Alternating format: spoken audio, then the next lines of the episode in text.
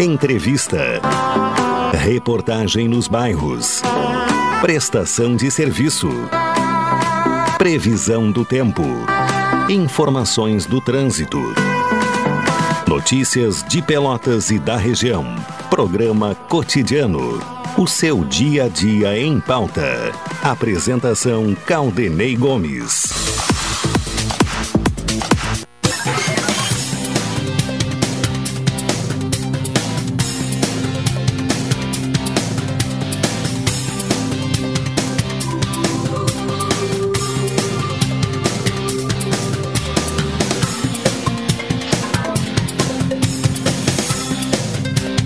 Boa tarde, ouvintes. Começa aqui na Pelotense o programa cotidiano, edição desta sexta-feira, 26 de julho de 2023. Céu nublado, céu nublado em Pelotas e na região.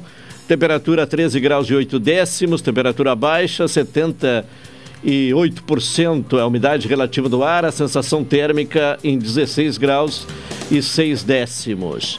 A mínima registrada, de acordo com o Laboratório de Agrometeorologia da Embrapa, uh, ah, 8 graus e um décimo. Na madrugada, no início uh, desta. Na virada ali da, da meia-noite, né? No começo desta sexta-feira. E a máxima, né, está neste. No, no, no, momento atual, estamos no, momento de temperatura máxima, 13 graus e 8 décimos. Céu nublado. Vamos ter um final de semana de frio, por exemplo, uh, e por sinal, né, a questão do, do, do, clima, né, uh, essas mudanças de variação uh, serão pauta aqui no programa cotidiano desta sexta-feira. Alexandre Salóis me acompanha na parte técnica. O Tony Alves na central de gravações, direção executiva da Rádio Pelotense de Luciana Marcos, direção geral de Paulo Luiz Goss. Lembrando que o ouvinte participa aqui do cotidiano com envio de mensagem para o WhatsApp da Pelotense, o 984-311-620. Nos acompanha pelo 620 AM, da emissora pioneira no Rio Grande do Sul, a mais antiga do estado, também a mais antiga do país, 98 anos. Uh, estamos também nas plataformas digitais, né? o Instagram da Pelotense é o arroba Pelotense 620 oficial o www.radiopelotense.com.br, os aplicativos Tunin e Radiosnet, além do aplicativo próprio da emissora. E uh, o programa mais tarde estará disponibilizado uh, em podcast no uh, Facebook e Spotify. 12 horas 42 minutos, falamos em nome de Cicred, gente que coopera, cresce, expressa o embaixador aproximando as pessoas de verdade. E Café 35 Off Store, na Avenida República do Líbano, 286, em Pelotas, telefone 3028 35 35. Vamos à previsão do tempo. Vamos à previsão do tempo, saber do boletim meteorológico do Centro de Pesquisas e Previsões Meteorológicas da Universidade Federal de Pelotas. Informações com Eliane Alves nesta sexta-feira. Nesta sexta-feira, pancadas de chuva na região norte, Planalto, Serra, Litoral Norte e região metropolitana, devido a áreas de instabilidades associadas áreas de baixa pressão em superfície. Na zona sul e em parte do centro, variação de nebulosidade associada ao fluxo de umidade do oceano devido à circulação de um sistema de alta pressão. A previsão do tempo para Pelotas para esta sexta-feira é de céu parcialmente nublado com períodos de nublado Ventos de sudoeste, passando sudeste, fracos a moderados. Temperatura máxima prevista para hoje está em torno de 15 graus e a mínima ocorrida, segundo os dados da estação agroclimatológica, foi de 8,8 graus às 7 horas. Para amanhã, sábado, a previsão é de céu claro com períodos parcialmente nublado, sujeito à formação de nevoeiro amanhecer. Ventos de sudoeste, passando nordeste, fracos a moderados. Temperatura mínima em torno de 5 graus e a máxima em torno de 15 graus. Para domingo, a previsão é de céu claro, ventos do nordeste, passando no noroeste, fracos a moderados. Temperatura mínima em torno de 8 graus e a máxima em torno de 19 graus. Essa previsão foi elaborada por Eliane Alves e Vladair Moraes de Oliveira, do Centro de Pesquisas e Previsões Meteorológicas da Universidade Federal de Pelotas. Também Eliane Alves trazendo a previsão do tempo para o final de semana, ampliando ainda as informações sobre o clima. Os próximos dias serão uh, marcados pelo frio, com mínimas abaixo de 10 graus e uh, chance de gear em algumas cidades do Rio Grande do Sul, é o que informa o Clima Tempo, Meteorologia. Bom, aqui eh, na, na, na, região sul, então, um dia parcialmente nublado, né, com, com temperatura baixa. Uh, o Instituto Nacional de Meteorologia, o IMEP, uh, uh, faz um aviso quanto ao perigo de geada no sul do estado, um alerta especialmente aos agricultores. Então vamos ter geada neste final de semana, nas próximas noites, aqui no Rio Grande, na, na, na região sul do estado. Ainda sobre estas informações relativas ao tempo, né, para sábado pode haver geada em toda a faixa sudeste, centro e nordeste do estado. Em Porto Alegre pode haver nevoeiro. No domingo, o sol predomina no Rio Grande do Sul. Então, são informações sobre o, o final de semana, que será de, de temperatura baixa aqui no, no, no estado gaúcho. Bom, vamos com outras informações. 12 horas 46 minutos. O anúncio é que o desemprego teve nova queda. Claro que há um número ainda elevado de pessoas desempregadas, mas vem caindo o percentual de desemprego. A taxa de desemprego no Brasil no trimestre encerrado em junho caiu para 8%. Segundo os dados da PNAD contínua, divulgada hoje pelo IBGE. É a menor taxa de desemprego para um segundo trimestre desde 2014. Houve um recuo de 0,8 ponto percentual em relação ao primeiro trimestre do ano, quando a taxa de desemprego esteve em 8,8%. A queda uh, também se verificou em relação ao mesmo período do ano passado. A, a, em relação ao mesmo período do ano passado, a queda foi de 1,3 ponto percentual. No ano passado, neste período, a taxa de desemprego era de 9,3%. Na série histórica trimestral, foi o melhor resultado desde o quadro, uh, quarto trimestre do ano passado, quando houve uma redução do desemprego de 7,9%. Há pelo menos 8,6 milhões de desempregados no Brasil. Houve uma queda de menos, uh, menos 8,3% eh, frente ao trimestre anterior.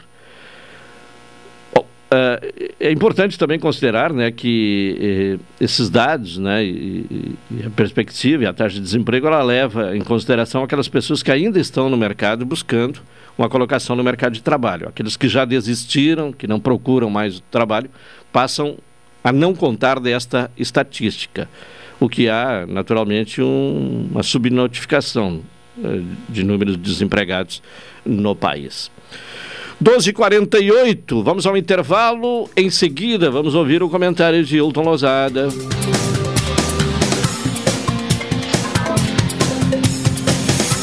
Essa é a ZYK 270, Rádio Pelotense, 620 kHz. Música, esporte e notícia. Rádio Pelotense, 10 kW. Café 35 em todo lugar. Forte, marcante, o cheirinho no ar. Café 35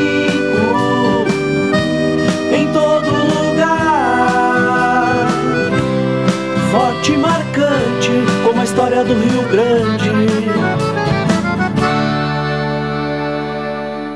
se existisse um jeito mais humano de cuidar da sua vida financeira? Humano de verdade. Daqueles que você escolhe entre a tecnologia e o atendimento olho no olho, por exemplo. Ou escolhe se quer enviar uma mensagem ou tomar um cafezinho com a gente, já pensou? Aqui no Sicredi você tem um atendimento sempre próximo, porque você é sócio da cooperativa e isso faz toda a diferença. Venha para o Sicredi, onde o dinheiro rende um mundo melhor. Você é administrador, contador, economista ou advogado em busca de uma oportunidade para impulsionar a sua carreira? Então esse é o curso para você. Curso prático de perícia trabalhista nos dias 4, 5 e 6 e 11 e 12 de agosto. Pelota será palco de um evento imperdível. O curso presencial é uma realização do Sindicato dos Administradores do Rio Grande do Sul, Sindaergs, e apoio do MB Cursos e Pulso. Inscreva-se agora mesmo mesmo no curso de perícia trabalhista em Pelotas, com a instrutora Janaína Riegel, e deu um passo importante para o sucesso profissional. Para mais informações, liga ou mande um WhatsApp 51995048375 ou acesse www.sindaergs.com.br. As vagas são limitadas, não perca tempo. Programa Cotidiano. O seu dia a dia em pauta. Apresentação Caldenei Gomes.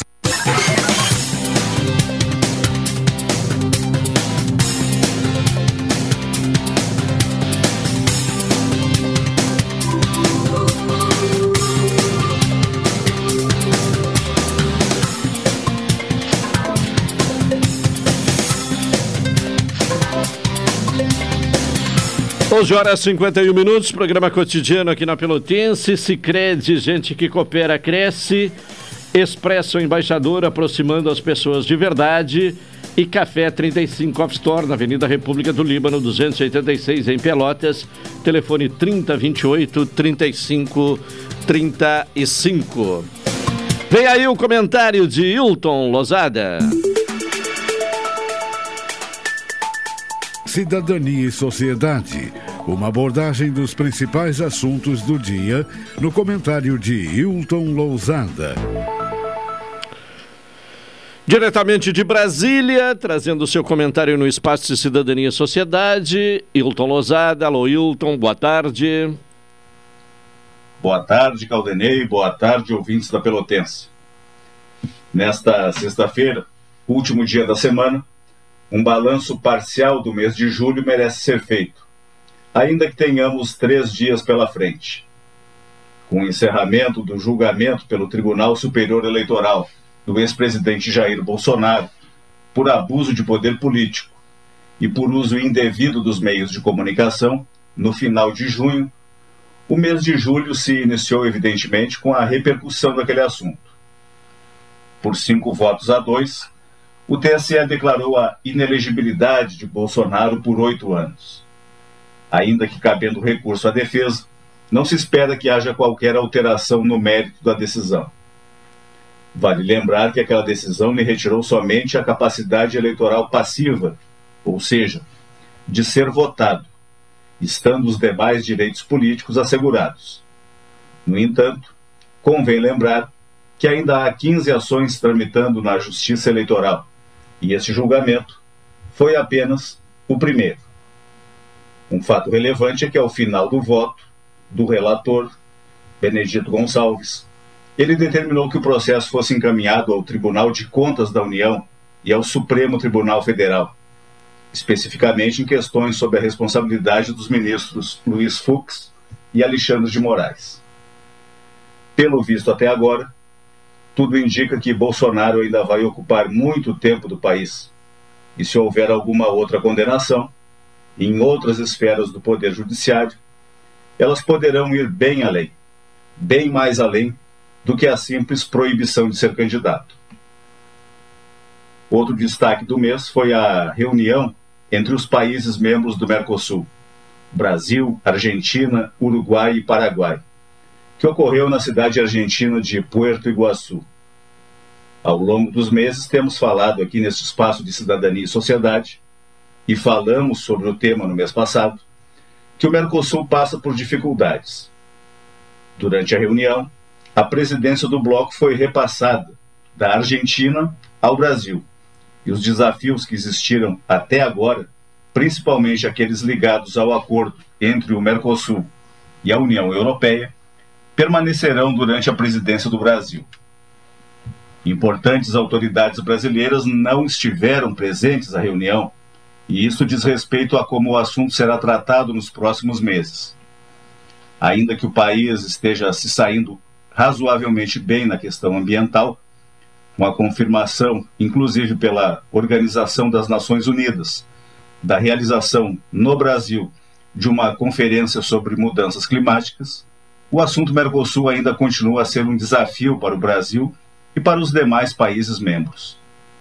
É necessário lembrar que durante décadas o Brasil fez reparos e reclamações em relação à postura de países europeus, principalmente em relação ao protecionismo agrícola.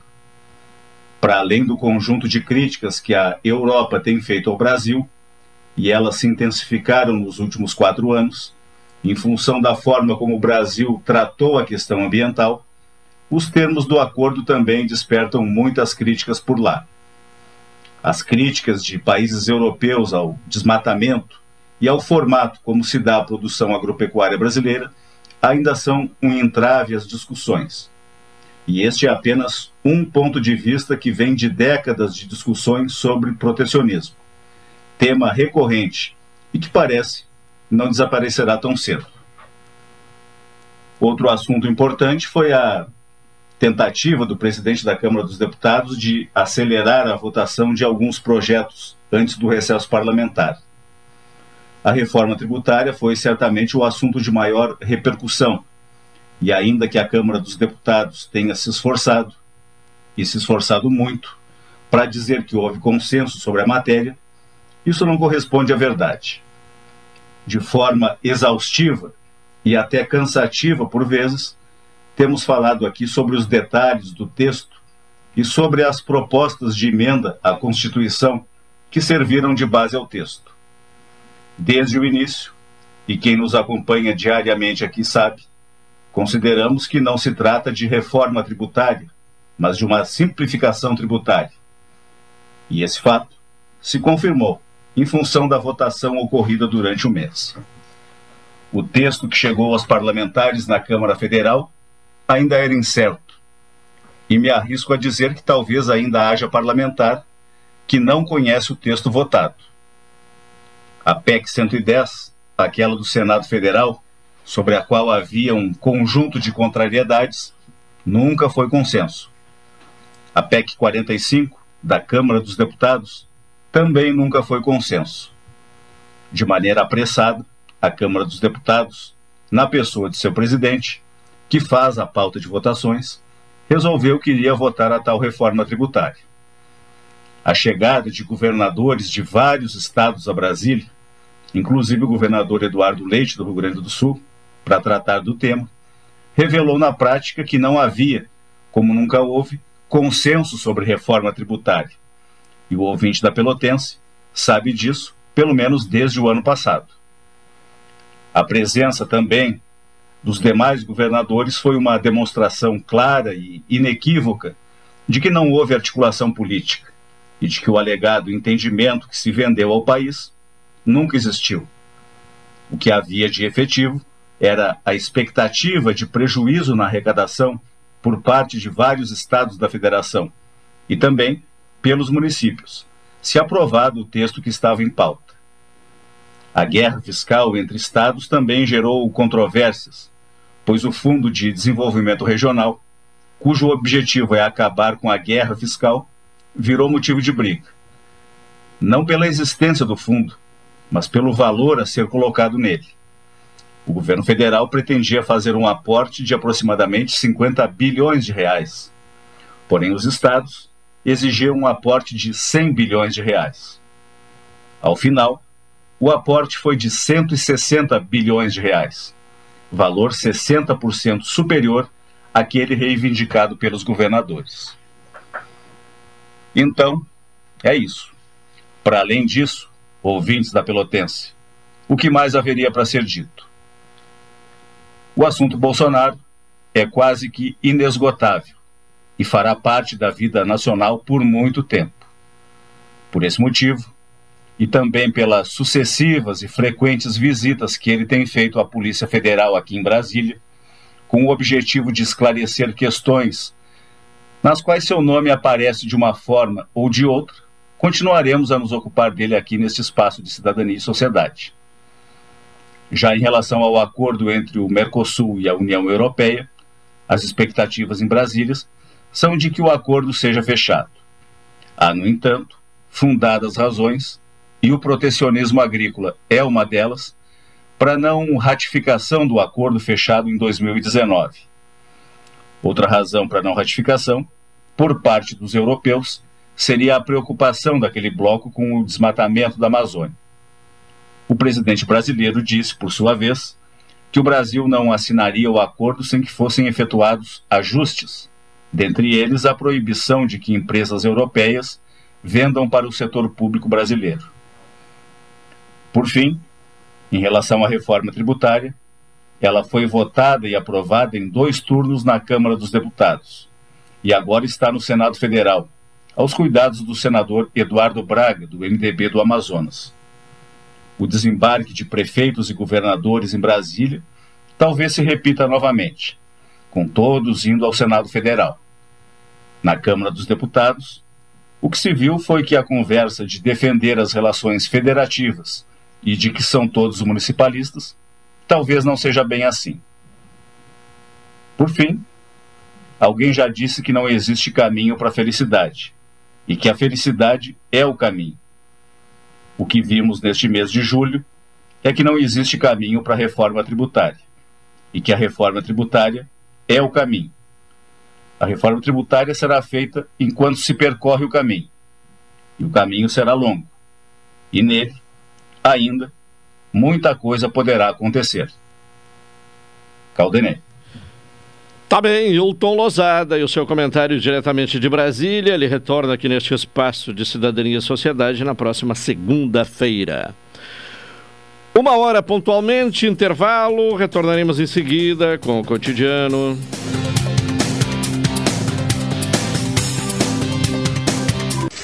Esta é a ZYK 270, Rádio Pelotense, 620 kHz. Música, esporte e notícia. Rádio Pelotense, 10 kW, a mais antiga emissora gaúcha. A Rádio Show da Metade Sul. Café 35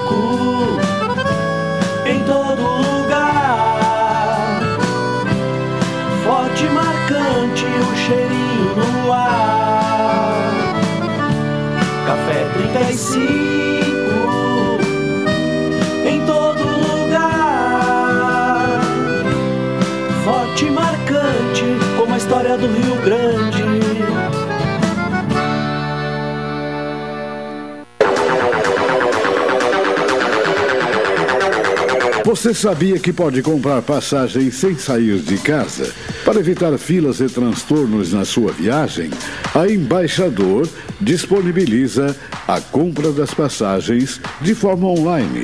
Basta acessar nosso site ou baixar nosso aplicativo em seu smartphone. Viajar já é bom e comprar passagem com essa facilidade é melhor ainda. Acesse o site www.expressoembaixador.com.br ou baixe o aplicativo Embaixador Passagens. Expresso Embaixador, aproximando as pessoas de verdade. O tempo de uma internet básica já passou, né? Então é hora de ir além do basicão com a Ozirnet. Aproveite 600 MB de velocidade e Wi-Fi 6 a partir de R$ 99,90. Com a Ozir é mais tecnologia, mais velocidade e todo mundo conectado com muita estabilidade. Ligue ou chame o seu Ozir no 0800 494 2030. Seja a Ozirnet vá além do basicão. Modernizar, qualificar, melhorar os serviços. O SANEP não para de inovar. A partir de agora, a impressão da sua conta de água será feita no momento da leitura do hidrômetro. Com isso, acaba o grande intervalo que existia entre o consumo efetivo e data em que você pagava por ele.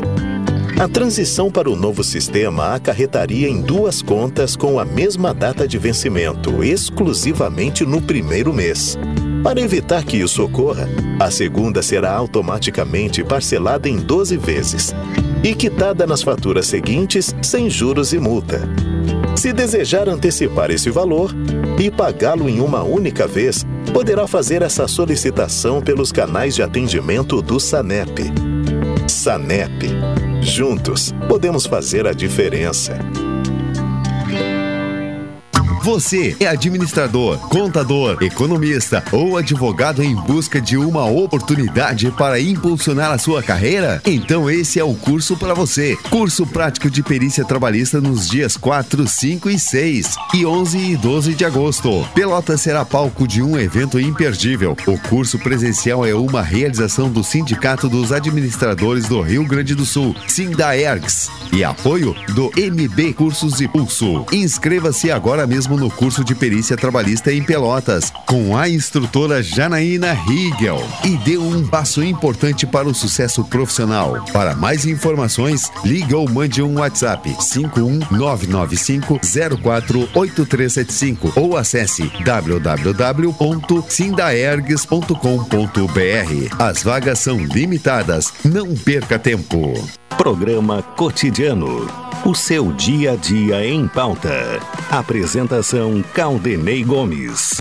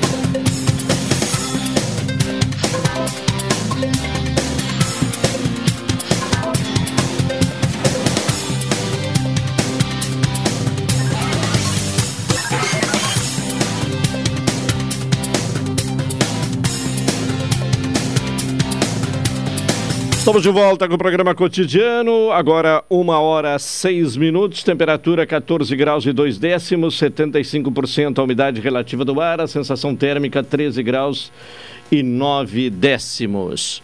Bom, aguardamos aí o contato com o professor Júlio Marques, que é professor do curso de meteorologia da Universidade Federal de Pelotas e que tem participado aí de uma série de eventos e palestras para tratar das questões climáticas, especialmente eh, eh, das consequências, né? E, e, e, também trabalhar com a tendência aí do, do, do, El Ninho nos próximos meses. Vamos ver em seguida se há a possibilidade de viabilizar o contato com o professor Júlio Marques. Também recebemos aqui no programa e vamos conversar na sequência com uh, Bruno Bloach, que é professor do projeto Dança, Yoga e Pilates de mãos dadas. Mas uh, o professor Bruno nos aguarda porque já temos o contato com Júlio Marques, meteorologista, professor do curso de meteorologia da Universidade Federal de Pelotas. Professor, boa tarde.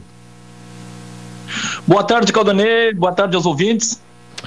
Bom, Tudo... uh, Eldinho, o que, é que dá para esperar uh, deste fenômeno aí para os próximos uh, meses, neste restante de inverno e primavera, professor?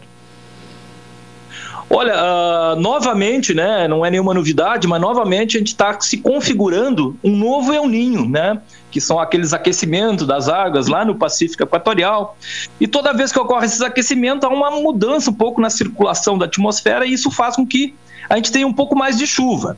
Mas esse El Ninho ainda não está ativo totalmente, ele está se configurando, né? Então, a, a, o período que ele mais interfere, ou que mais relação tem com as chuvas aqui com a nossa região, na Zona Sul e, o modo geral, o estado todo, é, é durante a primavera, né? Então, o que a gente está sofrendo aí agora é, ainda não é consequência do El Ninho, mas quando, quando mudar um pouco, quando a gente entrar no padrão de primavera, sim, o El Ninho vai atuar bastante. O, o, regime da chuva nesse período de El Ninho, ele é mais chuvas consecutivas, né, por, por, vários dias e com volumes, os volumes, claro, ficam bastante elevados, mas não essas chuvas tão fortes como tem ocorrido né, nesses últimos dois meses praticamente. A gente teve aí praticamente quatro ciclones que se formam. Uh, o ciclone é uma, uma coisa que se forma, toda chuva tem associado um ciclone, só que ele se forma tradicionalmente mais lá dentro do oceano, né? Uh, e, e, ele tem se formado um pouco mais no, sobre o continente, próximo do litoral. Isso tem causado, então, muito transtorno. Nós já tivemos o, o primeiro, pegou mais a região, o litoral norte do estado, depois a região, a região metropolitana, e esses últimos já pegou mais a zona sul. Mas então a gente está num período meio, meio bastante complicado, né, em termos desses eventos extremos, assim, né. Mas isso se dá muito, uh, esse período aí que está tá tendo essas pancadas, é mais devido a outro fenômeno que é o aquecimento das águas aqui no nosso litoral. O Atlântico, aqui no nosso litoral, está com a anomalia bem positiva. Então há uma energia, uma umidade disponível. Quando chega as frentes frias aqui no litoral, acaba formando essas, essas, essas pancadas, essas chuvas mais pesadas. Mas ainda não é consequência do El. Então, esse ano está bastante complicado, porque quando a gente terminar esse nosso inverno, a gente vai entrar já no, no, na influência do El Niño. Então, a, a preocupação é, é, realmente com muita chuva esse restante de ano. Bom, quer dizer então que as chuvas atuais não uh, é consequência do El Niño, que o El Niño está para chegar, né? E, e vamos ter uma primavera chuvosa, então. É, a, a, o, o El Ninho não, não, tem uma data certa para dizer, ó, a partir de agora é El Ninho, a partir de não é mais El Ninho, mas ele está se configurando, então ele está muito no começo, né? Uh, e esse no começo, é, ainda a gente não está sob a influência daquelas umidades que vêm lá da, da Amazônia, quando tem El Ninho, aumenta essa umidade aqui para nossa região, e a região mais complicada para os El Ninhos é, a, é o lado oeste do Rio Grande do Sul, e nós estamos tendo chuva na parte leste do Rio Grande do Sul. Então, fica bem claro que o, o evento ainda não é do El Ninho, que é exatamente do, do Oceano Atlântico aqui, né? Mas é um período bastante complicado e, e a previsão eh, ela não é relativamente muito boa porque a tendência é seguir, né? Agora vai dar uma trégua nos próximos dias, coisa e tal, né? Mas no começo da semana já deve aquecer novamente, aumenta a umidade e até o fim da semana já deve ter novas chuvas de novo na próxima semana. E, e, e sempre que ocorre essas chuvas é uma preocupação porque elas é, podem ocorrer de forma muito fortes, né? Como tem ocorrido ultimamente e sempre associado a algum vento, né? Porque chega aqui no litoral tem alimentação dessa energia toda que está disponível, né? E acaba produzindo um pouco mais de chuva. Uh, a gente até deixa um alerta, né? Para o pessoal sempre manter meio ativo as previsões do tempo, né? Porque são coisas que acontecem muito rápidas, às vezes não dá para prever com muita antecedência. Então, uh, a preocupação é essa, né? Então, tá, tá, tá sempre uh, olhando algum site, né, algum instituto de meteorologia para acompanhar as previsões, principalmente agora no inverno. Lá na primavera, as chuvas, as chuvas, as chuvas devem ser mais tranquilas, né? Apesar dos volumes ser bastante também grandes. Com quanto tempo é possível prever eh, esses fenômenos extremos, como os, os ciclones? Olha, a previsibilidade nossa aqui no, no, Rio Grande do Sul e em qualquer lugar do planeta, né, não é, não é, não é requisito nosso, nem o próprio sistema internacional, em qualquer lugar é sete dias. A previsibilidade é sete dias. Claro que para ter esses sete dias tem que fazer todos os dias, né? Então todos os dias vai fazendo a previsão, vai atualizando. Se tem algum erro lá no sexto, sétimo dia, dá tempo de ir corrigindo essa previsibilidade. Mas assim, ó, não passa de sete dias. Então, sete dias é o limite em qualquer lugar do planeta. Existe uma previsão chamada previsão estendida, que é uma tendência do que pode acontecer na próxima semana lá, depois dos sete dias. Mas a previsibilidade com um dado comprovado com a a confiança, pelo menos de 70% que vai estar certo, é sete dias, não mais do que isso. Bom, uh, você, você tem participado aí de palestras, né? Inclusive terá uma agora à tarde, daqui a pouco. Qual tem sido o enfoque, qual tem sido a, a preocupação demonstrada pelas pessoas? O que, que mais uh, as pessoas querem saber? Qual é a preocupação maior? Bom, uh, nos últimos nas últimas palestras que a gente tem participado aí, né? Uh, o pessoal da Defesa Civil está bem preocupado, né? Porque é, é, o socorrista imediato dessas coisas que acontecem, então eles têm que estar tá meio preparados, né? Tá? As prefeituras do interior, principalmente para as estradas e pontes, né? Há uma quantidade muito grande de pontes de madeira ainda, né? Não, isso traz transtorno muito fácil, né? De, de, de, de correr, de sofrer de algum, algum, alguma consequência, mas principalmente o pessoal da agricultura, né? O pessoal da agricultura é que fica mais, mais apreensivo, né? Porque tem toda uma perspectiva de chuva, né? Os euninhos, em geral, são muito bons para a agricultura de sequeiro, por exemplo, da soja, milho, mas tem o agravo, porque garante, garante mais umidade lá no final, né, em janeiro, em fevereiro, no período de antes da colheita, né, o verão, uh, que normalmente tem deficiências hídricas. O ano passado, por exemplo, sofremos muito com deficiência hídrica. Mas, em, como é a presença de um El Ninho, essas deficiências ficam praticamente né, sanadas. Mas a preocupação é o preparo do solo, né, que, que agora antecede na primavera, o preparo do solo, o plantio, porque se tem muita umidade, o pessoal não consegue entrar nas lavouras. Então, a umidade realmente em excesso ela, ela traz transtorno. Ela garante um pouco mais a, a, a não estiagem, né? A falta da estiagem lá no verão, mas a preocupação é o plantio agora no preparo dos solos e, e também as, as frutíferas, né? Agora as frutíferas de inverno que precisam de horas de frio acabam tendo muita umidade, vento, granizo, essas coisas, tudo atrapalha a produtividade, né? Então, claro. o pessoal da agricultura realmente Acho que todas as atividades primárias né, acabam sofrendo, né? Então, a preocupação é nesse sentido. Bem, ontem a ONU, inclusive, fez o alerta né, de que tivemos em julho a, a maior temperatura da história. Uh, isto pode uh, indicar que vamos ter aqui no hemisfério sul um, um verão muito quente? Ou é cedo ainda? Hum, não, é cedo e, e, e, e, não tem essa relação direta. Quando o hemisfério norte está mais aquecido, não quer dizer que o hemisfério sul, na sequência, vai ter o aquecimento também relativo.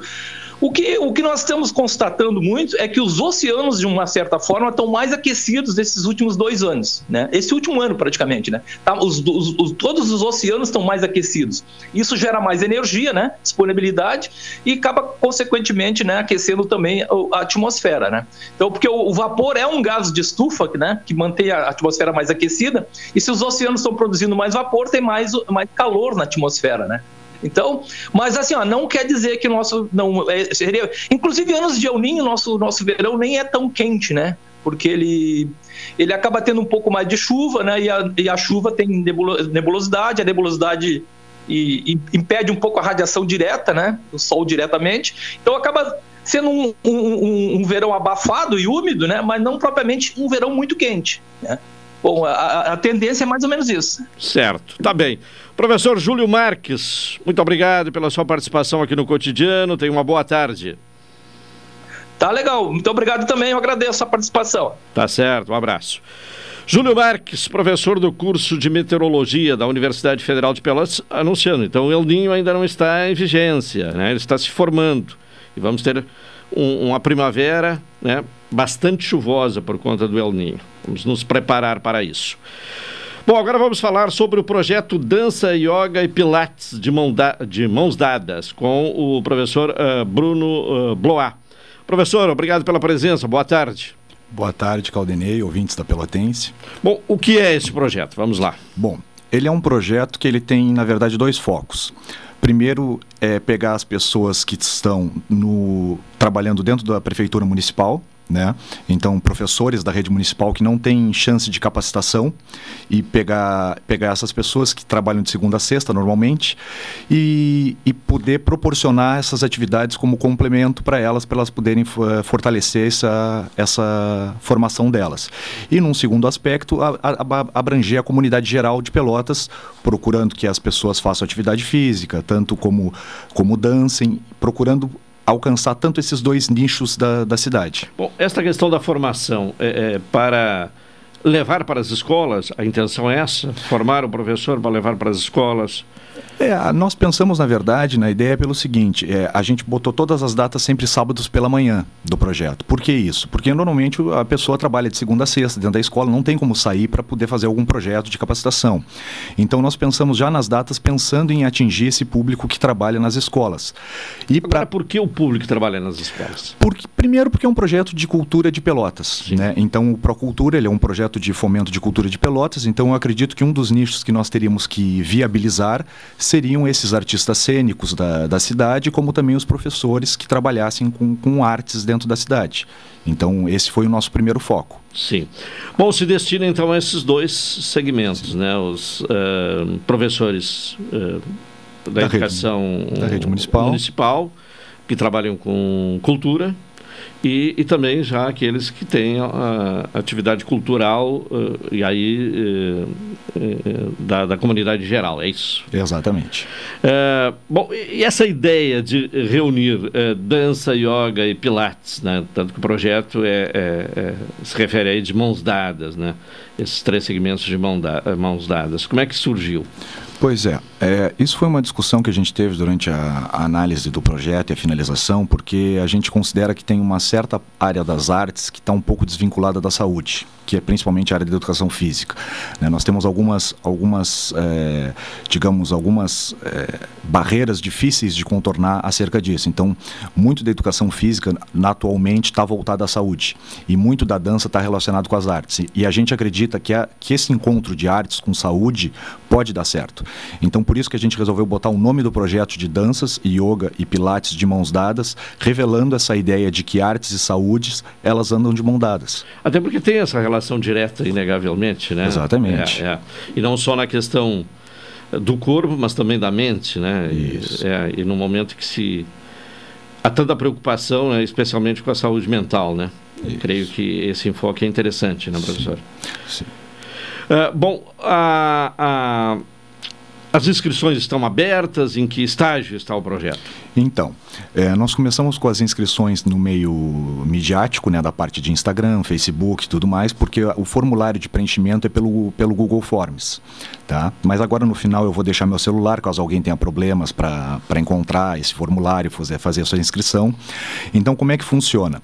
É, a pessoa entrando no formulário, ela tem os dias que tem as atividades, e ela pode preencher quais os dias que ela pode e os horários. Então, por exemplo, é, em agosto nós vamos ter atividades 5 de agosto e 19 de agosto.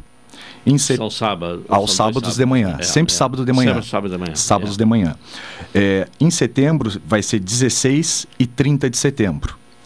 Em outubro, 21 e 28. E em, em novembro, 11 e 25. Qual é a ideia das datas? É, nós não fizemos um sábado sim, um sábado não, porque a gente procurou fugir dos feriadões, tipo é, o feriadão de 2 de novembro. Então a gente procura fugir desses feriadões, Dia dos Pais, né, que as pessoas pudessem viajar para tentar pegar uns sábados que fossem mais acessíveis para esse público geral. E aí dentro dessa planilha a pessoa vai escolher. Normalmente a, a, o horário das aulas é o seguinte: às 8 horas é aula de yoga, às 9 é aula de pilates, às 10 tem aula de samba e às 11 tem a aula de danças de matrizes africanas. Os horários não mudam, mudam apenas dias durante o mês. E aí a pessoa entrando nesse formulário, ela preenche, diz os dias que ela pode, qual atividade ela quer, e aí já está e quantas aulas? Há um limite a, a, ou depende da pessoa? Se a pessoa quiser fazer as quatro aulas, pode fazer as quatro aulas. Nós não restringimos isso aí, até por uma questão as de experiência. Quatro aulas disponibilizadas no dia. Exatamente. É. E por quanto tempo? Quantas? Vão ser, vão ser durante quatro meses. Quatro meses. Então serão oito aulas. Oito aulas. Oito e aulas. aí é importante que, que assista às oito aulas. É, é tem, gente, tem pessoas que infelizmente não vão ter como assistir claro. isso aí, mas claro que o, que o conteúdo programático do professor é, é dedicado a tentar fazer uma, uma progressão das aulas. Mas não inviabiliza a participação de uma pessoa numa terceira e numa quinta aula, caso ela não tenha acompanhado claro, as anteriores. Sim, sim. É, se, não, não fica eliminado. Sim, assim, sim, né? não, não se tem problema. Por acaso houver uma, é. uma ausência. Só tem uma questão importante que, assim, como ele é um projeto financiado pela cultura, ele não, ele não, ele não, não, há, não, há um, não, há um, não vai ser cobrado das pessoas para as pessoas fazerem essas atividades. Essas atividades são todas gratuitas, só que elas têm vagas limitadas, né? até porque pelo espaço e tudo mais. Então, assim, caso Caso ache uma lista de espera, nós vamos entrar em contato com todos aqueles que, for, que se inscreveram primeiro, e aí os da lista de espera ficarão na suplência, e aí caso haja uma desistência, a gente chama esse pessoal para poder seguir fazendo as atividades. Qual é o limite de vaga? Assim, é, yoga, samba e danças de matrizes africanas são 10 pessoas para cada aula. E Pilates, como vai ter trabalho com bola suíça precisa de uma limitação de espaço um pouco maior, são oito vagas por aula. Quer dizer, é um, um número limitado, né? Exatamente. As pessoas não devem deixar para a última hora, porque senão vão acabar caindo nesta lista de espera e aí fica Exatamente. na incerteza, né? Onde será realizado? De que forma? As aulas serão todas no mesmo local? Sim, é, para facilitar o acesso do público, a gente procurou botar lá no espaço de terapias corporais da Cláudia Weingärtner, que é um espaço que acolhe esses professores, tanto que os professores vão ministrar, a, a Cláudia é, é filha da, da pessoa que trouxe o yoga para Pelotas, a Débora, né? O Pilates é a Anne Paulsen Tavares, que também já faz um tempo que trabalha na casa. Bom, o Daniel Amaro é uma pessoa que trabalha muito tempo com cultura aqui na cidade de Pelotas, e eu trabalho na área de dança de salão e vou ministrar aulas de samba, né? Então nós escolhemos o espaço da, de terapias da Cláudia porque os professores são de lá e nós tentamos manter esses horários todos intercalados para que caso a pessoa escolhesse mais de uma atividade, ela já tivesse no espaço da atividade e não tivesse que fazer algum deslocamento para algum outro lugar da sala. Então tentamos manter todos lá no espaço da Cláudia Weingärtner, que fica na Doutor Amarante 342, entre a Gonçalves Chaves e a Anchieta. É, dança são duas é, possibilidades, então. Exatamente. é, são duas alternativas, né? A- é samba e, Danças de matrizes e africanas. danças de matrizes africanas. Bom, as inscrições então podem ser feitas de que forma? É, assim, nós disponibilizamos no- pelo meio da internet, na- no Instagram e no Facebook, um formulário de preenchimento Google. Né? Caso alguém tenha esse- essa dificuldade de acesso, né, a gente combinou de ir- ao rádio e, a- e a- e- e ao jornal, porque são meios de acesso que, que é muito popular e ainda é e alcança muita, muito, muito do público ainda em geral. Né? Mas caso alguém tenha problemas para o acesso do formulário, eu vou deixar meu celular aqui, que eles podem entrar em contato comigo que aí nós podemos fazer a inscrição caso eles tenham algum problema. Então meu celular, ele é 53, tá? E aí ele é 999 58 7648. E é o Bruno. É, o é professor. 999, né? São três Isso. noves na sequência, 587648. É. E aí pode entrar se identificando, quer saber sobre o projeto, vai falar com o Bruno, tá? Que aí a gente pode tentar arrumar e dar um jeito de, de a pessoa ter o acesso a esse formulário. Bom, você é da área de dança de salão. Dança de salão, é. exatamente. Quais são a- as danças mais procuradas aí pelo público que quer se aprimorar né, na dança de salão? Varia muito do, do contexto do local que tu tá. Sabe, por exemplo, ó, se a gente for um pouco mais para cima do Rio Grande do Sul, ali para Caxias, Porto Alegre, tem pessoas que já estão dançando muito a bachata e zouk, que aqui em Pelotas não pegou tanto. Mas são danças muito populares. Danças E da que- onde? Qual a origem? a bachata é da República Dominicana. O zouk é para o pessoal entender seria uma espécie de lambada lenta. Para quem era da época dos anos 80 Sim, sim. né, é uma é tipo de uma lambada lenta. Ela teve uma origem lá na- nas ilhas lá da, da América Central mas ela atualmente é o- tipo uma, uma lambada lenta. E são danças que se tu for a Caxias Santa Cruz Bagé Porto Alegre pessoal vai dançar isso direto. E aqui em Pelotas não pegou tanto isso aí. Então o pessoal ainda fica um pouco no sertanejo, no samba, no forró. Então fica um pouco mais nessa, nessa aqui, área. Aqui em Pelotas, então, estaria sertanejo, forró... é, Samba por aí. Samba por aí, Tango é, também tem, um, é. tem uma boa. Tem uma boa. O tango ah, abarca as pessoas de maior idade, eh, com a idade mais avançada ou não? Não necessariamente. Não, não necessariamente. Te- Já teve um período que foi assim, mas agora não necessariamente. Tem muitos jovens agora que procuram tango. É. E é complicado, né? O tango não é para qualquer um, né? Pois então, aí que está um dilema dentro da dança de salão. Para mim, eu sempre Eu, pelo menos, é. eh, imagino, né? eh, não sei dançar, né? Mas eu imagino que o tango é. seja difícil. Pois é, isso eu sempre falo para meus alunos direto e eles, eles custam a entender. Eu faço a comparação do tango com a valsa. Eu digo assim: o tango é uma das danças mais fáceis que tem de se dançar. A valsa é uma das mais difíceis. Porque eles sempre pensam ao contrário. Porque o tango só tem que caminhar. E a gente tem a imagem do tango, daquele tango que é feito cheio de enfeites, que tu cruza a perna e faz boleios, ganchos e tudo mais. Mas o tango não necessariamente precisa de tudo isso. Aquilo ali é um, um é um floreio. espetáculo, exatamente. É um tango mais de Aquilo espetáculo. É um, de, um aprimoramento para quem já está Exatamente. formado. E a valsa, o pessoal acha que a valsa é muito fácil, a valsa não é fácil, a valsa é uma dança difícil. É que eles estão acostumados às valsas de 15 anos que a pessoa faz somente um básico para o lado e para o outro. E eles têm essa concepção de que a valsa é apenas isso. Não, a valsa é uma dança muito mais elaborada e muito mais difícil de se dançar. Sim. E o samba? O samba é para qualquer um, porque eh, tem aquele ditado, não tem samba no pé, então não vai aprender, não tem samba no pé. É, isso mesmo? Não, o samba é que assim, o samba, se nós for parar para pensar, a gente vai dividir o samba em muitas vertentes. Nós vamos, o samba, se nós formos encaixar, ele vai desde o axé até a bossa nova. Então nós vamos trabalhar com muitas coisas. Na minha aula, por exemplo, a gente vai trabalhar com questões de musicalidade, com questões de samba, de dança de salão, de par, com questões abrangendo uma iniciação de samba no pé para pessoas que não sabem sambar no pé. Então o samba a gente pode abarcar de várias formas. Não tem essa questão de não ah, é uma que questão vocacional. Não, é, é, é não, é não- possível aprimorar. Exatamente. Mesmo aprender. quem nunca teve contato. Sim, sim. E, e- e o sertanejo? O sertanejo é, ainda está muito em moda? Como é que é? É, ele ele está ainda bastante vigente, assim, o pessoal ainda está tá pedindo muito a questão do sertanejo. Só Que esse sertanejo universitário, não é o sertanejo raiz, né? É, exatamente. É, a gente até é discute. aí, é, é, a gente é. até discute isso aí. Mas é interessante ver essa mescla que tem dentro das danças, porque, por exemplo, se a gente pegar o sertanejo, a gente vai ver dentro do sertanejo a polca, que é uma dança que dançava no CTG, né? E, o, e a vaneira. Que é uma dança que, que a gente dança em CTG direto. E muitas vezes a pessoa pede um sertanejo, e normalmente é uma vaneira, e a pessoa não gosta da vaneira gaúcha. Sim, mas é uma gosta, questão de preconceito. É, né? e mais É. gosta da vaneira sertaneja. Então falta um pouco ainda esse entendimento do- da amplitude do que o sertanejo universitário abarca, né? Porque o sertanejo universitário abarca muitas formas de dança, assim como o forró. O forró não é só forró. O forró tem o shot, tem o baião, tem o coco, né?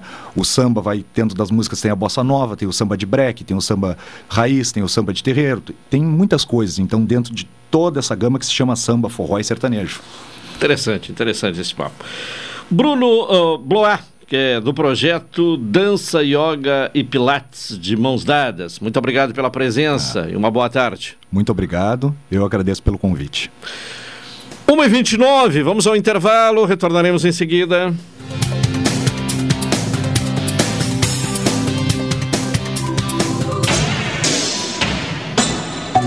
ZYK 270, Rádio Pelotense, 620 kHz, 10 kW, amplitude modulada, a emissora da metade sul.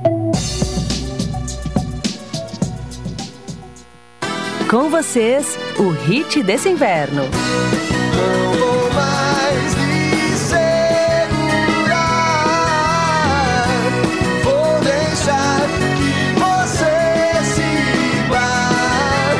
Deixe suas roupas aquecerem quem mais precisa. Participe da campanha do agasalho. Sua doação vai ajudar muita gente. Governo do Rio Grande do Sul. O futuro nos une. Apoio Rádio Pelotense 620 AM. Todo mundo ouve. Transportadora Fonseca Júnior é VaptVupt por você. Ligue 053 32 78 7007 e transporte suas encomendas com praticidade, rapidez e segurança. Promoção Invista e Ganhe Sicredi Interestados. Invista em poupança ou aplicações e concorra a prêmios de 5 e 100 mil reais. E você ainda pode raspar e ganhar brindes da marca Sicredi. Acesse cicred.com.br barra promoção barra Invista e Ganhe. Área do participante. Dê o aceite e receba as raspinhas eletrônicas. Para saber mais, fale com seu gerente na agência ou no WhatsApp. Invista no Sicredi, onde seu dinheiro rende um mundo melhor.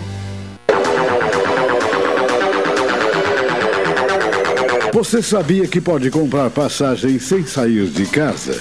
Para evitar filas e transtornos na sua viagem, a Embaixador disponibiliza a compra das passagens de forma online. Basta acessar nosso site ou baixar nosso aplicativo em seu smartphone. Viajar já é bom e comprar passagem com essa facilidade é melhor ainda. Acesse o site www.expressoembaixador.com.br ou baixe o aplicativo Embaixador Passagens.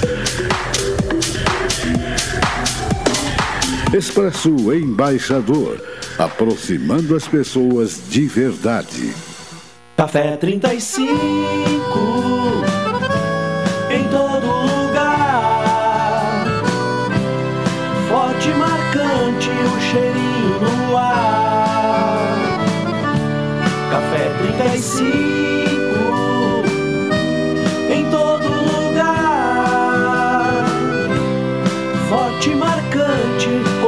do Rio Grande. Você é administrador, contador, economista ou advogado em busca de uma oportunidade para impulsionar a sua carreira? Então esse é o curso para você. Curso prático de perícia trabalhista nos dias 4, 5 e 6 e 11 e 12 de agosto. Pelota será palco de um evento imperdível. O curso presencial é uma realização do Sindicato dos Administradores do Rio Grande do Sul, Sindaergs, e apoio do MB Cursos e Pulso. Inscreva-se agora mesmo no curso de perícia trabalhista em Pelotas, com a instrutora Janaína Riegel, e dê um passo importante para o sucesso profissional. Para mais informações, ligue ou mande um WhatsApp 51995 048375 ou acesse www.sindaergs.com.br. As vagas são limitadas. Não perca tempo. Programa Cotidiano. O seu dia a dia em pauta. Apresentação Caldenei Gomes.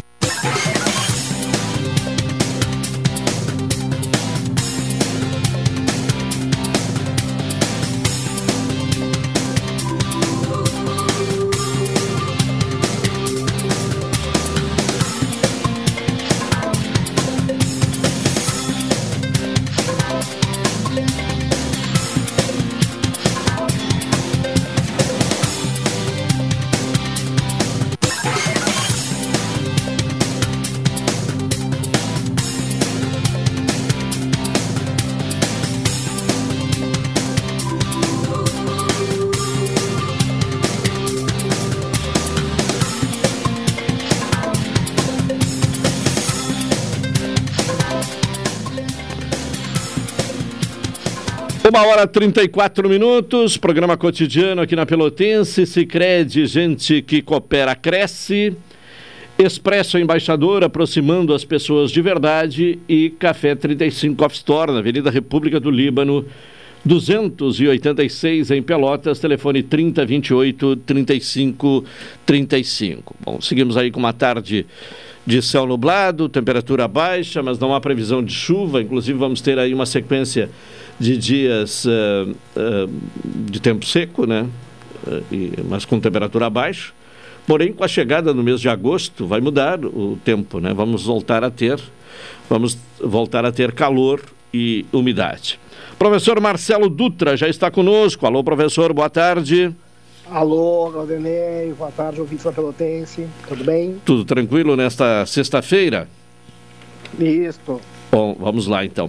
Bom, uh, professor, no seu artigo hoje no Diário Popular, né, o, o, título inclusive diz o seguinte: o clima está diferente e as chuvas, as árvores e as construções. Nos resuma aí o que o, o texto diz. Esses são os assuntos que normalmente estão em pauta, né? Que espero, com muita expectativa mesmo, que em algum momento a gente consiga tratá-los dentro de uma plataforma política no bom sentido da palavra, né? Numa política do município de mais cuidados, né? De mais atenção e prevenção a essas questões em razão das mudanças climáticas. Aliás, o município não só, né? Os municípios da região, né? Que compõem a nossa zona sul. Inclusive, eu concluo este texto destacando que o espaço em que a gente deve começar a promover esse tipo de debate é justamente dentro da Zona Sul, que congrega esses 23 municípios que compõem essa nossa região. Então, acho, né, e, e vejo, acompanho os dados e até repliquei ali os dados de chuva, né, que eu tenho acompanhado e estou agora tentando atualizar os dados de chuva, temperatura e de vento dos últimos 50 anos. Nós temos uma estação meteorológica que é a da UFPEL, uma das mais antigas, e que está em atividade, e que nós temos uma coleção enorme de dados, né? E tudo mostra que as coisas de fato estão diferentes, está mudando, está mudando e mudando muito rápido.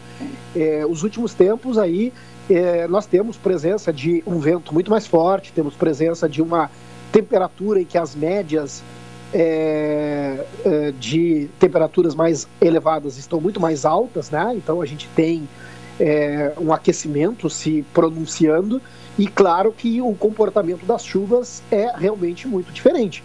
E está chovendo é, praticamente a mesma coisa, não é uma questão de volume, é uma questão de distribuição e intensidade da chuva num curto espaço de tempo.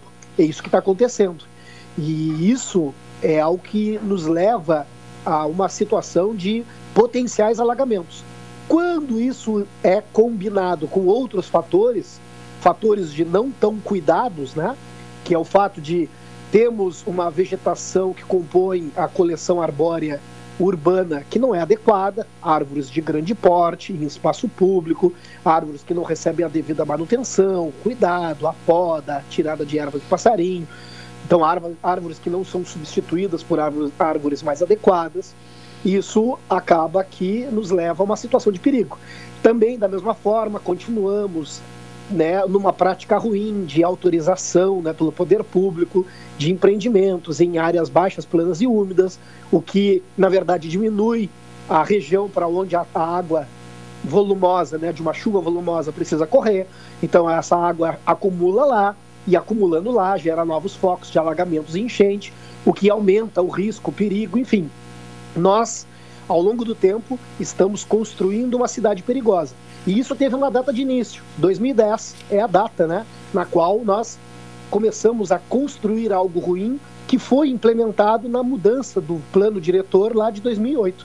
É aquele plano diretor que, na verdade, deu a largada das condições para as quais começaram a se mostrar em 2010, né, que foi o avanço da cidade na direção do Laranjal e a ocupação dos espaços úmidos do Vale do São Gonçalo.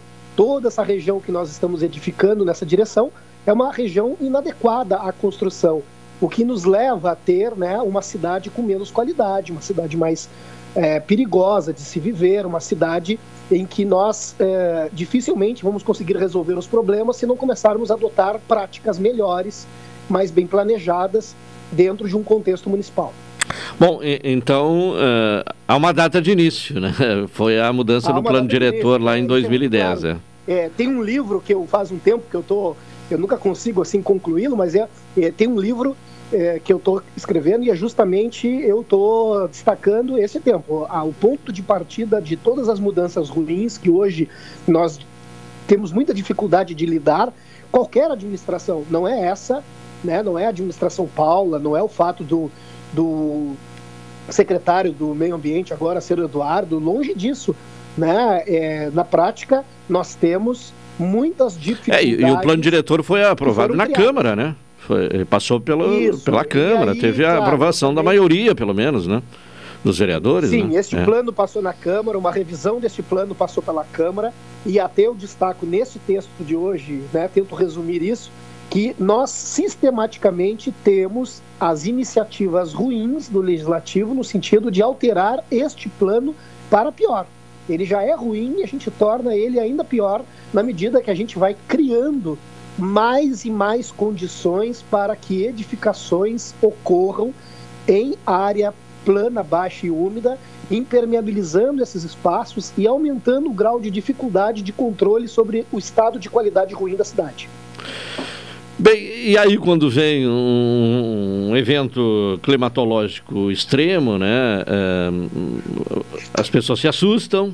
Ontem houve uma uh, uh, divulgação por parte da ONU, inclusive com a, a expressão uh, de que começou a, a, fervura global, né, em função do, do calor recorde na história no mês de julho. Como é que você vê essa questão do superaquecimento? Então, o que é que o, isso aqui no uh, o superaquecimento lá, quer dizer, o calor recorde lá no hemisfério norte, mas o que é que isso tem a ver conosco aqui no, no bom, hemisfério sul? Como é que você vê essa questão? O, o, nós somos o hemisfério norte amanhã, né? Porque nós estamos vivendo o inverno aqui, o hemisfério norte está com verão mas em daqui um pouquinho vai virar chave, né? Nós vamos ser o verão e eles estarão no inverno. Eles vão estar enfrentando to chuvas torrenciais, eles vão estar enfrentando ventos potencialmente é, destrutivos, né, como ventos ciclônicos e furacões, e nós aqui vamos estar enfrentando temperaturas tórridas, né? A gente só vai inverter.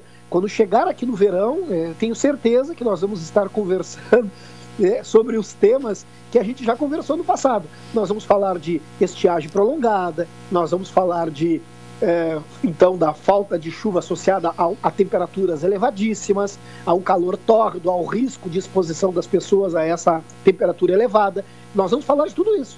Né? Daqui um pouquinho, não vai demorar muito, nós vamos estar ali em novembro, dezembro, janeiro, fevereiro, e nós vamos estar falando dessas condições que hoje são tratadas lá no hemisfério norte. Por quê? Porque o clima se estabeleceu com tamanha mudança que isso atinge o globo inteiro, né? não atinge um hemisfério, atinge o globo inteiro, só que em momentos diferentes. Então nós vamos viver no verão aqui o que o hemisfério norte está vivendo, e claro, nós aqui estamos muito menos preparados que determinadas regiões do hemisfério norte. E essa é uma questão importante. Nós precisamos nos preparar para essas adversidades. O problema é, muita gente ainda não percebeu, e muita gente que eu quero dizer é muita gente da administração pública não percebeu que este é um novo momento. É uma nova, é um novo normal climático. E que para a gente conseguir superar isso, a gente precisa se adaptar. E essas adaptações, elas não podem ser tão demoradas. Por exemplo, nós em Pelotas estamos formando uma comissão para tratar das questões das mudanças climáticas, mas essa comissão ainda, apesar de estar sendo composta, ela ainda não se constituiu de fato, ainda não reuniu, ainda não começou a tratar. E esses assuntos são urgentes e são para ontem. E pior, nós temos outros municípios que sequer estão montando suas comissões. Então a gente precisa fazer com que isso aconteça, porque se não acontecer, a cada ano que passa, nós ficamos mais expostos e mais vulneráveis a essas mudanças. É, e tudo é muito urgente, né? Há pouco ouvimos o, o meteorologista Júlio Marques dizendo o seguinte, que vamos ter uma primavera chuvosa por conta do El Ninho. Então, quer dizer, já aí nos próximos Sim, meses, é, né? Então, É. assim, ó, ma- mas isso, isso, isso eu nem quis destacar nesse texto, mas é, mas é um fato. A gente fica muito preso em cima dos eventos que são potencializados ou não em função de El Ninho e Laninha. O El Ninho e Laninha sempre tivemos. Né? A questão é que outras coisas são muito mais agora potencializadas em função do El Ninho e do uma Laninha. Essa é a grande questão. Né? Nós temos condições que nós criamos de mal, de, de, de mau planejamento, de má operação no processo de instalação das cidades. Então, nós, nós, tem isso. Tem o fato de que a gente ainda tem práticas muito ruins. Tem o fato de que nós não somos, eh, não estamos em- adaptados e não somos preocupados com essas mudanças. E aí, claro, quando os eventos que já estão em mudança são potencializados por um El Ninho ou por uma Laninha, aí é óbvio que tudo tende a ficar muito pior. Certo. Aí é, os fenômenos é, já existem. E aí as práticas humanas acabam potencializando os fenômenos. É Exatamente. isso, né? O que É. a gente podia estar fazendo para melhorar, a gente está fazendo para piorar. Sim, claro. Professor Marcelo Dutra, muito obrigado. Bom final de semana e até a próxima sexta-feira. grande abraço. Um abraço. 1h45, intervalo. Retornaremos na sequência.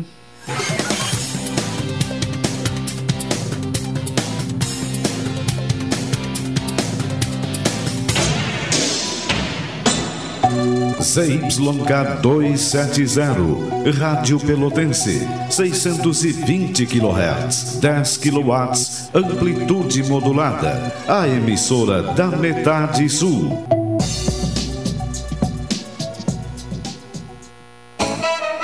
Pelotense, o esporte é notícia. Atualidade esportiva, segunda edição. Fique por dentro de tudo o que acontece no esporte, na cidade, no estado, no Brasil e no mundo. Atualidade esportiva, segunda edição. De segunda a sexta, aqui na Pelotense, a Rádio Show da Metade Sul. Se existisse um jeito mais humano de cuidar da sua vida financeira? Humano de verdade. Daqueles que você escolhe entre a tecnologia e o atendimento olho no olho, por exemplo. Ou escolhe se quer enviar uma mensagem ou tomar um cafezinho com a gente, já pensou? Aqui no Sicredi você tem um atendimento sempre próximo, porque você é sócio da cooperativa. E isso faz toda a diferença. Venha para o Sicredi, onde o dinheiro rende um mundo melhor. Café 35 em todo lugar. Forte marcante o cheirinho no ar. Café 35 em todo lugar. Forte marcante como a história do Rio Grande. Você é administrador, contador, economista ou advogado em busca de uma oportunidade para impulsionar a sua carreira? Então esse é o curso para você. Curso prático de perícia trabalhista nos dias 4, 5 e 6 e 11 e 12 de agosto. Pelota será palco de um evento imperdível. O curso presencial é uma realização do Sindicato dos Administradores do Rio Grande do Sul, Sindaergs, e apoio do MB Cursos e Pulso. Inscreva-se agora mesmo no curso de perícia trabalhista em Pelotas, com a instrutora Janaína Riegel, e dê um passo importante para o sucesso profissional. Para mais informações, ligue ou mande um WhatsApp 51995 048375 ou acesse www.sindaergs.com.br. As vagas são limitadas. Não perca tempo. Programa Cotidiano. O seu dia a dia em pauta. Apresentação Caldenei Gomes. Uma hora e 49 minutos.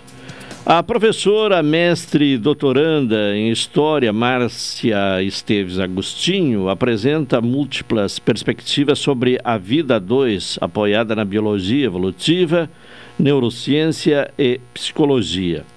E aí essa obra, né, ela já traz um questionamento. Por que casamos? E é esta questão que eu transfiro à autora, né, a professora Márcia Esteves Agostinho. Professora, boa tarde. Boa tarde, Caldenei. Boa tarde a toda a audiência gaúcha. Eu Sim. gostaria de começar dizendo que eu sou mãe de dois gaúchos. É, Embora eu seja carioca, adoro essa terra aí. é como dois gaúchos, eles são... Meus filhos, Nasceram? meus filhos nasceram em Porto Alegre. Ah, nasceram É, aqui no nós- Rio Grande do Sul. Isso, nós moramos 10 anos aí em Porto Alegre e então eu consegui trazer dois gaúchos comigo. Oh, que beleza. Ah, e aí fica um vínculo eh, eterno, né, com o Rio Grande do Sul. Eterno, É. exatamente. É. Ótima terra. Bom, por que casamos, eh, professora? Então, é, esta é uma pergunta com muitas respostas, não é? É, e esse livro ajuda o leitor a encontrar sua própria resposta, né? Porque, inclusive, a- na verdade, a primeira motivação para escrever esse livro é a gente pensar por que, que nós, como espécie humana, nos casamos, né? Por que, que a gente continua há milhares de anos encontrando uma pessoa para compartilhar a vida, né? Por que, que a gente constrói a maior parte das coisas a dois, né? Então essa é a pergunta fundamental do livro. E a partir daí surgem outras perguntas do tipo: por que que eu me casei, né? Por que que meus pais se casaram? Por que que meus filhos, eu espero que se casem, mas por que que tantos filhos hoje em dia não querem se casar, né? Então, são várias perguntas que é, entram nessa reflexão aí e que eu procuro trazer vários conhecimentos diferentes, de áreas diferentes, né? Para cada um elaborar a sua própria resposta, né? Portanto, não há uma resposta pronta. Cada um tem que buscar a sua a, a resposta a partir da sua vivência, é isso?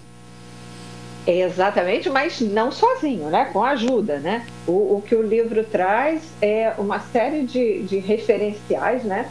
uma série de conhecimentos uh, de várias áreas, de, de, de, várias áreas da ciência, da história, das, das ciências naturais e das ciências sociais, né? para a gente começar a entender o que, que acontece no dia a dia. Porque o que acontece com muitos casais, eu acho que você vai concordar comigo, né? e que eles acham que os problemas são só deles, né? que são únicos. Só eles sofrem certas situações, só eles têm conflitos. Né? O que a gente começa a ver quando a gente estuda é, a história, a história das emoções, ou mesmo o casamento de uma perspectiva mais ampla, o que a gente vê é que esses problemas são muito comuns, né? como diz como diz o ditado popular, só troca o CEP, né? Sim. É, e, então isso dá um certo conforto até para a gente procurar soluções. Porque o que a, a conclusão que a Por isso que o trabalho eh, de grupo é tão importante, né? A psicologia de grupo, né? Também. É, também, porque aí as pessoas começam a compreender que não é só elas que têm os problemas, que as outras também têm problemas semelhantes, né? Sim, isso dá um conforto, não é mesmo? Claro, claro, claro. E, a- e além desse conforto de saber que tem outras pessoas passando por coisas semelhantes, também é interessante a gente descobrir que muitas das causas dos problemas que a gente tem não são culpa nossa, nem do cônjuge, né? nem da, da- do nosso parceiro, né? É, são às vezes problemas estruturais da, da sociedade, enfim. E aí isso nos dá mais clareza para seguir adiante, né? Sim. Bom, o, o livro ele, ele busca inclusive uma eh, um estudo assim eh, sobre o, o casamento ao longo do tempo ou não? Eh, Sim, sim, com certeza. É, inclusive, é, essa sua pergunta é muito boa, viu? Porque é, esse é um livro diferente de tudo que tem no mercado, tá? É, é, mesmo no- é, em língua inglesa, existem pouquíssimos livros que abordam o casamento da maneira que eu faço. Porque como é que é? É, o livro é dividido em duas partes. Na primeira parte, eu, eu considero o, o, o casamento do ponto de vista é, histórico de longuíssimo prazo. Eu, eu começo lá com os nossos primos gorilas e chimpanzés, tá? Como é que nós, como espécie humana, evoluímos e como que do acasalamento a gente transformou isso em casamento, né? Em todos os seus arranjos possíveis, né?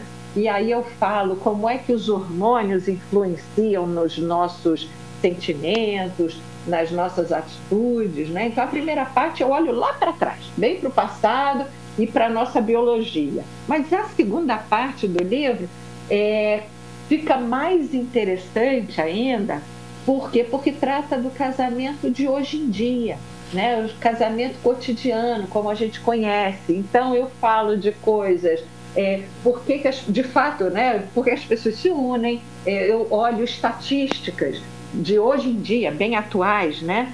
É, no Brasil, eu falo de infidelidade, que é um, um problema que as pessoas têm muita dificuldade de discutir, né? É, e eu tento falar isso sem papas na língua, né? Ah, falo sobre divórcio, separação, mas também falo sobre reconciliação, né? Ah, e no final eu ah, coloco uma reflexão, né? é, sobre como é que a gente pode fazer, pra, já que casamento é uma coisa, eu já vou dar o- aqui um spoiler para vocês, tá? Sim. Já que casamento faz bem tanto para a espécie humana, né? Para a sociedade, mas também para os indivíduos, né? Por que, que tanta gente está com medo de casar? Ou, ou por que, que tanta gente fala mal da instituição do casamento, mas continua sonhando em ter uma pessoa para compartilhar a vida, né? E aí eu dou algumas sugestões, como é que a gente pode tirar vantagem das coisas boas do casamento, né? E seguir a vida da melhor maneira que a gente puder, né? Bom, ainda nessa perspectiva histórica, eh, hoje os casamentos, eh, as, união, as uniões né, se desfazem muito eh, frequentemente. Qual é o seu entendimento? Por quê? Há menos paciência das pessoas, menos tolerância, hum, menos, menos resiliência para enfrentar os problemas do dia a dia? Qual é a sua visão?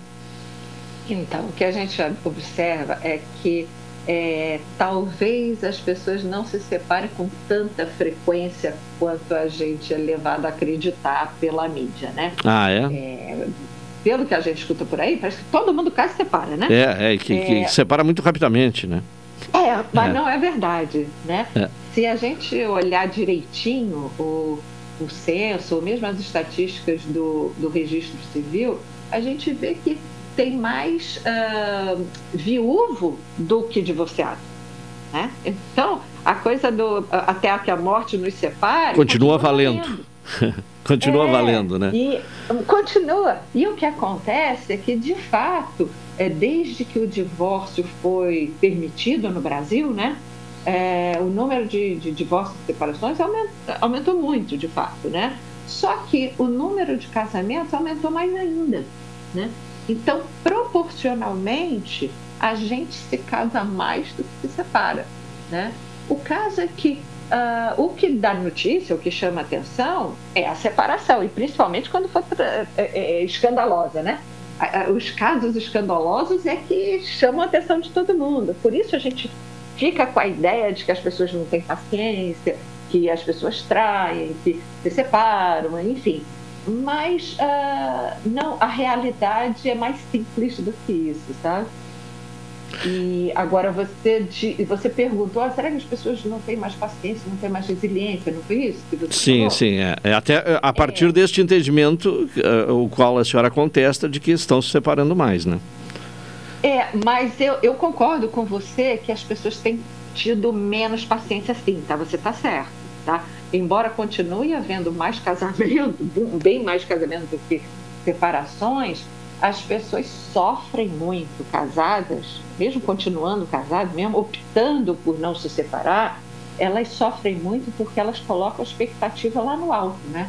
Elas acham que casamento é para ser feliz, né? E colocam toda, a, todas as fichas naquela pessoa, na- no, no cônjuge, né?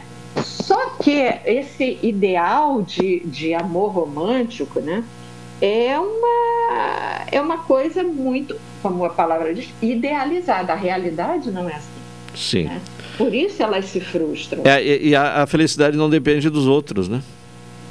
Exatamente. É. Não dá para colocar. É, a- a- essa responsabilidade no outro, né?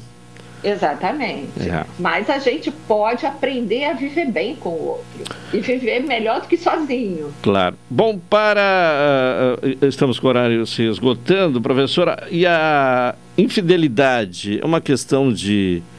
eh, como é que a senhora define? De, ela surge em função da, exatamente desta perspectiva que é frustrada? Como é que a senhora ah, define? Bom, a infidelidade sempre existiu, faz parte da, da- da- do comportamento humano, né?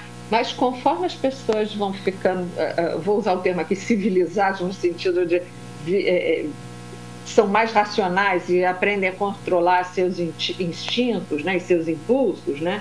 Elas vão pesando as coisas antes de agir. Tipo, muita gente tem a vontade de trair, né, de ser infiel, mas pensa bem, o que, que eu estou colocando em jogo? Eu, vou, eu tenho muito a perder por seguir esse meu impulso, né? Então, é, as pessoas é, controlam a vontade de trair, tá? Mas aquelas que não conseguem se controlar, muitas vezes é porque é, acham que precisam ser felizes, que têm o direito de ser felizes e que a felicidade vai estar no fora do casamento, porque no casamento ela já se frustrou, entende? Então, sim, você tem razão.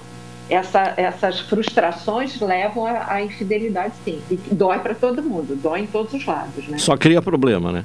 Aumenta os problemas. É, É. exatamente.